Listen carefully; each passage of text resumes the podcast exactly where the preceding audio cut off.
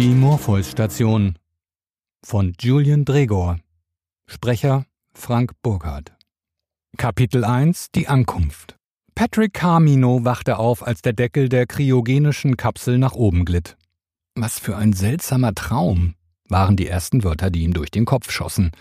Als er versuchte, sich daran zu erinnern, waren die Bilder bereits verblasst. Hatten die Kryo-Krankenschwestern, die ihn bei der Einschlafphase begleitet hatten, nicht betont, dass die Gehirnaktivität bei einem kryogenischen Schlaf so niedrig ist, dass Träume völlig ausgeschlossen seien?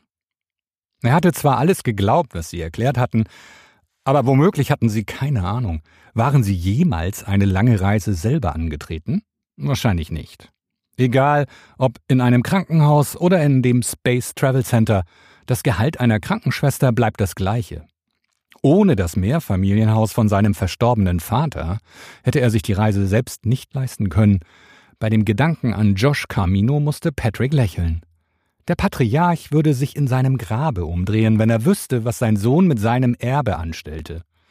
Bodenständig wie eh und je, alles, was über den Mond hinausging, lag außerhalb seiner Vorstellungskraft. Er hatte nie verstanden, was sein Sohn an all diesen Comics und Sci-Fi-Serien fand, die er von morgens bis abends verschlang. Noch weniger konnte er begreifen, dass sein erwachsener Sohn seinen Lebensunterhalt verdiente, indem er Kritiken solcher Fernsehserien für einen Online-Verlag verfasste. Patrick hingegen blickte auf sein Leben zurück und erkannte, dass alles vorher bestimmt sein musste. Alle von ihm getroffenen Entscheidungen, alle Ereignisse, die ihm widerfuhren, hatten sich wie Teile eines Puzzles zusammengefügt und am Ende war er schließlich hier gelandet. Auf der MPH Station, das erste Hotel für Urlauber auf dem Mars. Die vollständige Bezeichnung lautete Mars Primary Hosting Station, aber die Einrichtung war auch unter dem Namen Morpheus Station bekannt. Der ganze Stolz des Morpheus-Unternehmens, gebaut für die Ewigkeit. Die Reise war nicht preiswert gewesen, aber für Patrick ging die Rechnung auf. Die Dauer seines Aufenthalts betrug zwölf Monate. Bei einer dreijährigen Hinfahrt und einer genauso langen Rückfahrt fühlte es sich wie ein verlängertes Wochenende an, aber mehr konnte er sich, trotz des Erbes, nicht leisten. Aber es waren immerhin sieben Jahre, in denen er keinerlei Geld ausgeben würde. Der Urlaub war all inclusive. Ein spezielles, vollautomatisiertes Labor stellte aus den Produkten der hydroponischen Gärten leckere, vegetarische Köstlichkeiten für das Buffet her und brannte sogar Alkohol für die Bar. Zumindest stand es so auf dem Prospekt.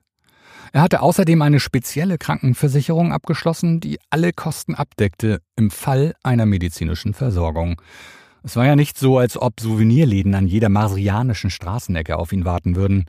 Als Erinnerungsstücke könnte er höchstens einen Stein von der Oberfläche des Planeten einsammeln und ihn später bei einem Goldschmied auf der Erde einfassen lassen. Also ja, die Rechnung ging auf. Er hatte einfach sieben Jahre seines Lebens im Voraus bezahlt, und wie es nach seiner Rückkehr weitergehen würde, würde er sehen, wenn es soweit ist. Er würde natürlich einen neuen Job finden müssen, aber er war zuversichtlich, dass alles sich fügen würde. Für den Moment befand er sich im Orbit um den Mars und er war entschlossen, jede Minute des Abenteuers zu genießen. Das Zimmer, in dem er untergebracht wurde, war weiß. Er hätte es nicht anders beschreiben können. Ein strahlendes und blendendes Weiß, nicht die leiseste Spur eines Farbtons, abgesehen vom Rosa seiner Haut. Ein weißes Bett mit weißer Bettwäsche und ein weißer Spiegelschrank. Mehr Möbel wurden anscheinend im All nicht benötigt. Er versuchte sein rechtes Bein zu bewegen, aber es fühlte sich schwer und betäubt an. Mit viel Konzentration schaffte er es auszusteigen. Nach zwei Schritten fiel er auf den Boden. Er stand wieder auf und ging ein paar weitere Schritte, bevor er erneut stolperte. Sein Körper hatte sich seit drei Jahren nicht mehr bewegt und zudem musste er sich erstmal an die künstliche Schwerkraft gewöhnen. Wo war denn das Empfangskomitee? Er hatte erwartet, so wie bei der Einschlafphase auch beim Aufwachen begleitet zu werden. Als ob jemand seine Gedanken gelesen hatte, meldete sich eine weibliche Stimme hinter ihm. Guten Tag, willkommen auf der MPH Station. Wie kann ich Ihnen behilflich sein? Er drehte sich um und blickte einer durchsichtigen Gestalt entgegen, eine Art Hologramm. Danke, antwortete er. Geht es mir gut? Er biss sich auf die Zunge. Er hatte etwas anderes sagen wollen, etwas Eindrucksvolleres. Er hatte sich sogar im Voraus etwas überlegt, und beim Einschlafen wusste er noch nicht so genau, ob er eher möge die Macht mit mir sein oder schlicht Energie rufen sollte. In Anlehnung an seine Lieblingsserie aus Kindertagen. Leider erwies sich die Angst, dass beim kryogenischen Prozess etwas schiefgelaufen war, im entscheidenden Moment als stärker. Nun musste er für immer damit leben, dass seine ersten Wörter im All Geht es mir gut? waren. Irgendwie peinlich. Ihre Vitalfunktionen entsprechen den vor der Abreise erfolgten Scans. Das sollte wohl heißen, dass es ihm gut ging. Trotzdem fühlte er sich unwohl. Er verspürte Hunger. Kein Wunder, immerhin hatte er seit drei Jahren nichts mehr zu sich genommen. Kann ich etwas essen? Das Restaurant hat ganztägig geöffnet und steht Ihnen zur Verfügung. Kapitel 2 Das Restaurant Ein holographischer Wegweiser erschien aus dem Nichts vor Patrick, auf Augenhöhe. Als er in Richtung Tür schritt, stellte er fest, dass der virtuelle Kompass vor ihm blieb. Es erinnerte ihn an ein altes Videospiel, als der Held im Zentrum des Bildschirms mit einer Münze über den Kopf lief. Die undurchsichtige Glastür seines Quartiers öffnete sich, als er ihr näher kam, und Patrick befand sich in einem Gang, genauso weiß wie sein Quartier. Er folgte den Pfeilen, die ihn zu dem Lift führten, dann zum Restaurant. Seltsam. Auf dem Weg dorthin traf Patrick keine Menschenseele. Er hatte zumindest gehofft, im Restaurant andere Gäste zu treffen, aber der Raum war genauso leer wie der Rest der Station. Als er sein Ziel erreichte, verschwanden die Pfeile. Das weibliche Hologramm erschien erneut. Bitte geben Sie Ihre Bestellung auf. Schnitzel mit Pommes. Sie werden benachrichtigt, sobald Ihr Gericht fertig ist, antwortete das Hologramm, bevor es sich wieder auflöste. Ein paar Minuten später öffnete sich vor ihm ein Benachrichtigungsfenster. Der geschriebene Text teilte ihm mit, dass seine Bestellung an der Essensausgabe Nummer 4 abgeholt werden könne. An der Theke stand sein Teller mit zwei undefinierbaren Haufen einer gelben Masse. Was ist das? Rief er angeekelt. Das weibliche Hologramm materialisierte sich neben ihm. Sie haben Schnitzel mit Pommes bestellt. Und Sie finden, dass dies einem Schnitzel ähnelt? Das Essen besteht aus pflanzlichen Proteinen, die in unseren hydroponischen Gärten gezüchtet werden. Konsistenz und Geschmack werden nachträglich angepasst. Leichte Abweichungen zu dem Originalgericht sind normal. Ah, es sind schon mehr als leichte Abweichungen. Wo kann ich mich beschweren? Ihre Beschwerde wird registriert und weitergeleitet. Das möchte ich doch lieber persönlich tun. Wo ist das Personal? Die Anzahl der zurzeit auf der Station beschäftigten Personen beträgt null Personen. Na wunderbar. Die Station ist jetzt voll automatisiert, oder was? Nein, die MPHS Station wird von einer Besatzung gesteuert. Und wo ist die Besatzung? Information nicht abrufbar. Gibt es andere Gäste auf der Station? Die Anzahl der zurzeit auf der MPHS-Station anwesenden Gäste beträgt eine Person. Sie wollen sagen, dass ich hier alleine bin? Ja. Na toll. Dann kann ich wieder auf die Erde. Information nicht abrufbar. Erst jetzt begriff Patrick, was dies bedeutete. Er war gestrandet auf der Station, alleine mit einem Computer. Er spürte, wie Panik ihn ergriff. Er lief los, so schnell er konnte. Er folgte dem Flur rund um die Station, bis er wieder das Restaurant erreichte. Erschöpft sank er auf den Boden. Sein Körper war immer noch schwach.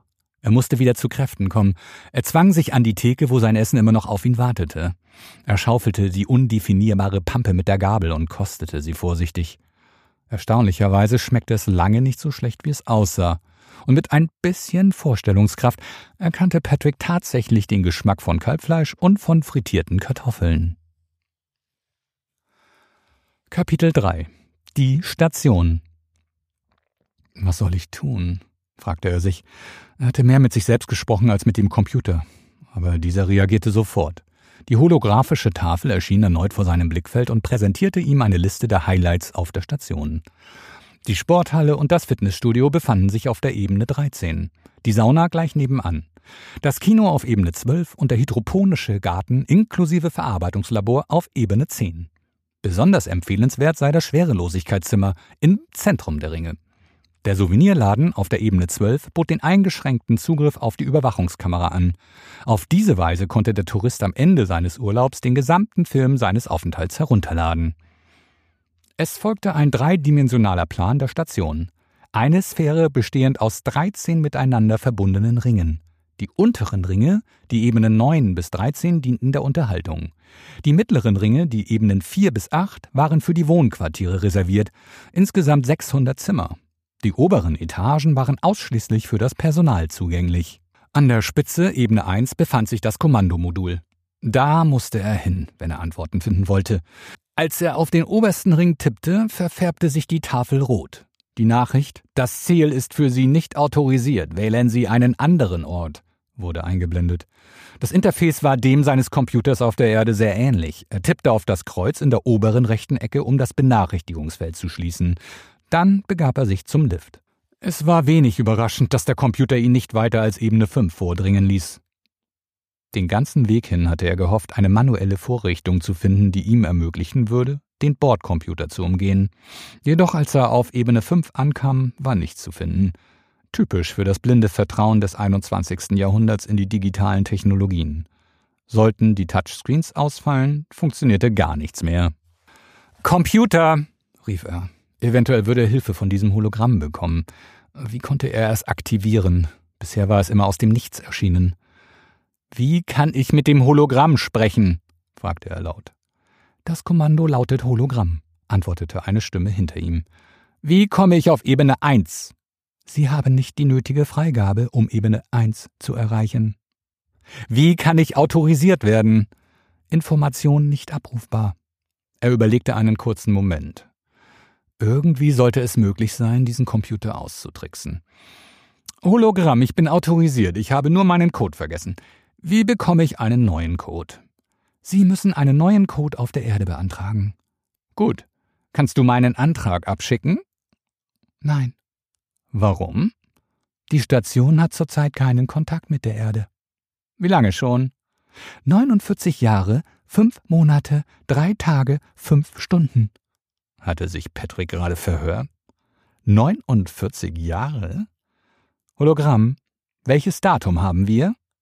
Heutiges Datum ist der 9. Oktober 2098. Patrick schrak zurück. 2098?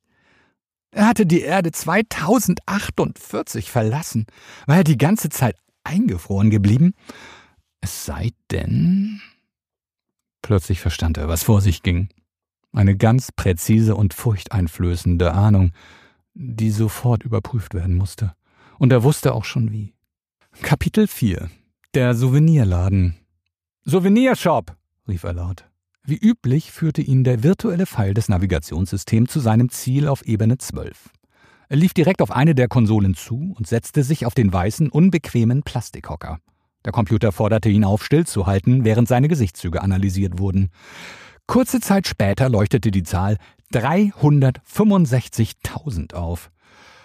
So viele Videos von seinem Aufenthalt auf der Station hatte irgendein Algorithmus gewählt. Er rief die Dateienliste auf und spielte das neueste Video ab. Patrick sah sich in der Kantine ein Schnitzel mit Pommes bestellen, was tatsächlich ein paar Minuten vorher passiert war. Er scrollte herunter und klickte auf die gestrige Archivdatei. Auf das, was erschien, war er keineswegs vorbereitet. Er hatte sich die ganze Zeit an die Hoffnung geklammert, dass es sich hierbei um einen Irrtum handelt – das Einsehen des Videos hätte ihm das beinahe bestätigt, denn an seiner Stelle war ein Greis zu sehen. Ein ausgehungerter, alter, kahlköpfiger Mann mit einem langen weißen Bart. Aber beim genauen Betrachten erkannte er sich tatsächlich selbst. Es ähnelte dem Bild seines Großvaters, das bei seinen Eltern auf dem Regal stand, aber es bestand kein Zweifel. Er war es und niemand anderes. Mit einem unangenehmen Gefühl schaute er zu, wie sein anderes Ich aus einem anderen Leben an Altersschwäche starb. Er scrollte weiter herunter, um die ersten Einträge zu finden. Der Zeitstempel der Dateien bestätigte, dass sie um die 50 Jahre alt waren. Auf dem holographischen Bildschirm erwachte Patrick zum ersten Mal auf der Station. Er wurde von zwei Kryokrankenschwestern in Empfang genommen, so wie es ihm vorher versprochen wurde. Sie halfen ihm, sich an die Schwerkraft zu gewöhnen und zeigten ihm die Station. Er blickte auf sein Leben zurück. Ein Leben, an das er keinerlei Erinnerungen mehr besaß. Er schaute sich sein Leben an, wie er früher eine Netflix-Serie geguckt hatte. Zu dieser Zeit tobte das Leben auf der Station. Er hatte sich angefreundet mit anderen Gästen und schien seinen Aufenthalt zu genießen. Er übte verschiedene Sportarten aus, wie Tennis oder Kegeln. Er hatte sich sogar offensichtlich verliebt. Die Nähe zwischen ihm und einer wunderschönen Rothaarigen war nicht zu leugnen. Patrick musste zugeben, dass alle seine Wünsche sich bewahrheitet hatten. Er hatte einen perfekten Urlaub verbracht, bis zur Evakuierung. Ein technisches Problem bei der Energieversorgung störte die Lebenserhaltungssysteme. Es kam zu einem Sauerstoffmangel. Sowohl Gäste als auch Mitarbeiter gerieten in Panik und stürzten sich auf die Rettungskapseln. Leider schafften es nicht alle. Es gab zwar genügend Plätze in den Kapseln, aber einige erstickten, bevor sie sie erreichen konnten. Auch Patricks damalige Freundin gehörte zu den Opfern. In einem heroischen Akt, den er sich nie vorher zugetraut hätte, versuchte Patrick, sie durch die Menge zu einer der Kapseln zu tragen, aber vergeblich. Er fiel und starb an ihrer Seite. Der nächste Eintrag wurde erst einen Monat später aufgenommen. Das Video zeigte, wie er erneut aufwachte. Genauso wie er selbst ein paar Stunden zuvor. Allein. Er brauchte nicht weiter zu schauen. Es war alles klar. Der Computer der Station war seiner Programmierung gefolgt und hatte den Defekt behoben, aber der Kontakt mit der Erde blieb seitdem aus. Vermutlich wurden die Kapseln geborgen und zur Erde zurückgebracht. Anschließend musste das Projekt eingestellt worden sein, als eines der größten Fiaskos in der Geschichte der Menschheit. Niemand würde zu seiner Rettung kommen. Blieb nur noch die Frage offen, warum er allein zum Leben erweckt wurde, aber auch da hatte er eine Ahnung. Kapitel 5 Eine Station gebaut für die Ewigkeit. Hologramm, rief er. Die durchsichtige Frau erschien ihm gegenüber. Zeige mir die Versicherungspolice, die ich vor meiner Abreise abgeschlossen habe. Das Benachrichtigungsfeld öffnete sich. Der fließende Text passte sich seiner Lesegeschwindigkeit an. Suche nach dem Begriff Tod. Ein Satz wurde plötzlich farbig hervorgehoben. Ein Satz, den er zwar schon gelesen hatte, aber für so unwahrscheinlich gehalten hatte, dass er ihn sofort wieder vergessen hatte. Im Fall eines auf der Station auftretenden Todes ist das Morpheus-Unternehmen verpflichtet, alle Mittel einzusetzen, um den Versicherungsnehmer wiederzubeleben. Die Versicherungspolice ist Teil der Programmierung der Station, ergänzte das Hologramm. Ihr Körper wurde geklont und mit ihren Gehirnaktivitäten ausgestattet. Sie haben den Zugang zu diesen Daten bei Vertragsabschluss zugestimmt. Also haben Sie den Menschen kopiert, der hier eingetroffen ist. Und wie oft wollen Sie das noch machen?